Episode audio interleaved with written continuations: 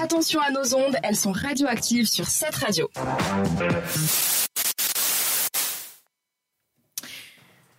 Et tout de suite, la chronique de Laura Off the Record, c'est à toi. Voilà, voilà, je suis là. Bonsoir. Alors, euh, ce soir, je vais vous parler d'un off the record un peu spécial. Je ne sais pas si vous avez vu le sommaire, mais il y a plusieurs lettres comme ça qui se suivent. G, J, W, T, H, F. Est-ce que vous savez de quel son je veux parler? JM. Oui, oui, oui, je sais, je sais, mais je Ben, me retiens, je le dis pas. Ah, je vas-y, dis-le, je dis-le. pas. C'est le moment, c'est le moment. Girls just wanna have fun. Oh, quelle voix Magnifique. Wanna have fun. Girls wanna have. J'ai un peu loupé là, mais bon. Titre de 1983 que Cyndi Lauper sort son premier album solo, She's So Unusual, avec Girls Just to Want, want to Have Fun. Elle va en quelques semaines conquérir les hit parades du monde entier, mais surtout signer un véritable hymne féministe. Pourtant, ce titre est une reprise d'un morceau sorti quelques années plus tôt, signé par Robert Hazard.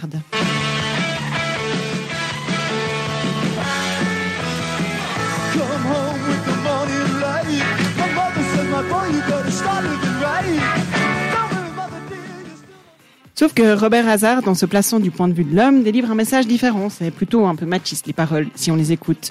Et Cindy Lauper obtient l'autorisation de l'auteur de modifier légèrement les paroles en se plaçant du point de vue de la femme. Elle en change ainsi radicalement tout le sens. Son message les femmes ont autant de droits que les hommes de vivre librement, de s'amuser et de s'habiller comme elles veulent.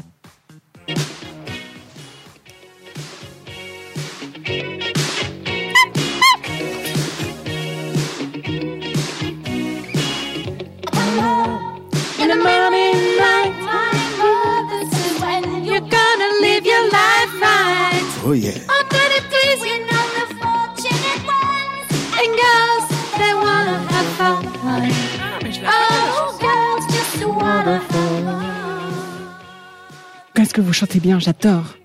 Pour appuyer un peu plus son propos, Cindy Lauper va utiliser l'image. Elle l'a bien compris. Est-elle une youtubeuse, une instagrammeuse à l'heure actuelle? Dans les années 80, hmm, on se servait de MTV. Je sais pas si vous vous rappelez cette chaîne. plein de- ouais, super, super, super. Elle existe toujours. Oui, toujours. Mais je crois qu'il y a un peu de monde clip vidéo quand même dessus. Ouais. Et puis dans les années 80, en fait, une chanson, elle pouvait pas arriver au sommet sans espérer devenir un tube s'il y avait pas un clip. Est-ce que vous avez des exemples de clips des années 80s que- qui vous ont marqué comme Ah ça? oui, la Virgin de Madonna là, sur les canaux à Venise. Mhm. C'est beau ça. Toi, JM Euh, non. Non, Joker. alors, hein. Moi, je dirais, euh, voilà, euh, tous les thrillers. euh, Ah Celui-là, oui. Girl Just Wanna Have Fun aussi. Ouais, Jackson.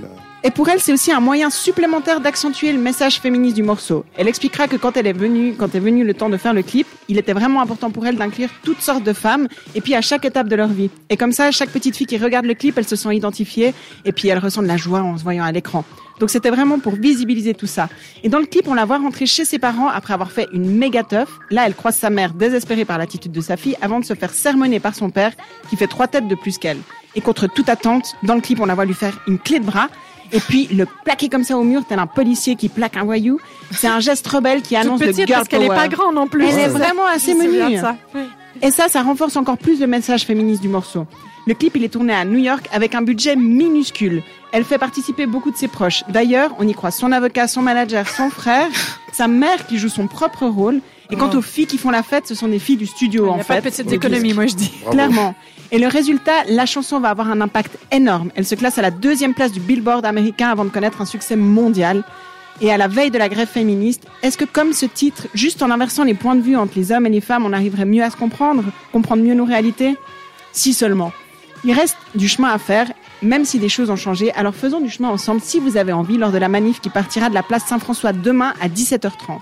Et pourquoi ne pas aussi dénoncer les inégalités salariales au rythme des casserolades prévues à 15h24 Parce que oui, 15h24 représente l'heure à partir de laquelle les femmes travaillent gratuitement, et ça sans prendre en compte les temps partiels.